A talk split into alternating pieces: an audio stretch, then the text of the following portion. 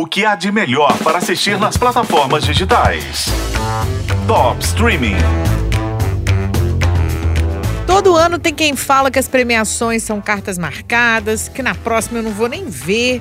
Mas começa a temporada de premiações e a gente está como? Neste domingo, dia 7 de janeiro, a indústria cinematográfica e televisiva volta os olhos para os filmes e séries que se destacaram em 2023 na entrega do Globo de Ouro. No mundo dos filmes só vai dar Barbie, né, gente? Embora a gente tenha outros títulos fortes, como Maestro, Oppenheimer e Assassinos da Lua das Flores. Já nas séries, tem umas coisas que eu não concordo. Por exemplo, colocar o Urso, que na minha opinião é um drama enorme, como candidata à melhor série de comédia ou musical. Mas vamos lá. Candidatas à melhor série de drama, que é a minha categoria favorita. Preste atenção nessa lista e corre para assistir o que você perdeu. 1923. Essa eu quero muito falar sobre ela com mais tempo num outro dia aqui.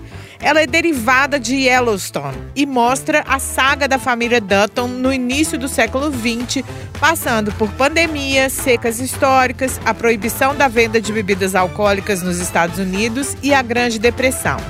Além do roteiro ótimo, tem o Harrison Ford e a Helen Mirren, que está concorrendo a melhor atriz.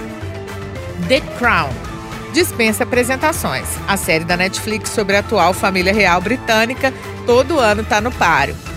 A Diplomata é uma delícia de série na Netflix, estrelada pela Kerry Russell, que também disputa melhor atriz pelo papel da diplomata que lida com a política internacional e o casamento com um narcisista.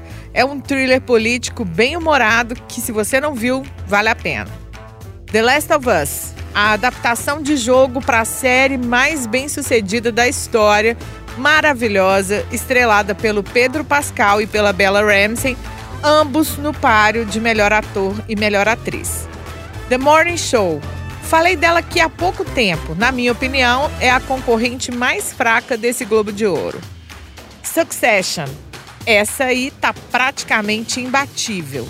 Disputa melhor série de drama, três indicações a melhor ator, três indicações a melhor ator coadjuvante, uma a melhor atriz e uma a melhor atriz coadjuvante.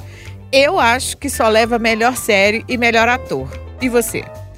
Dava para ficar uma hora falando de todas as outras categorias, mas vamos parar por aqui. Aproveita essas sugestões para ver alguma dessas séries aí que você perdeu, porque todas são ótimas e estão no streaming no Brasil. Eu sou a Isis Mota e esse é o Top Streaming, que você ouve nos tocadores de podcast e na FM O Tempo.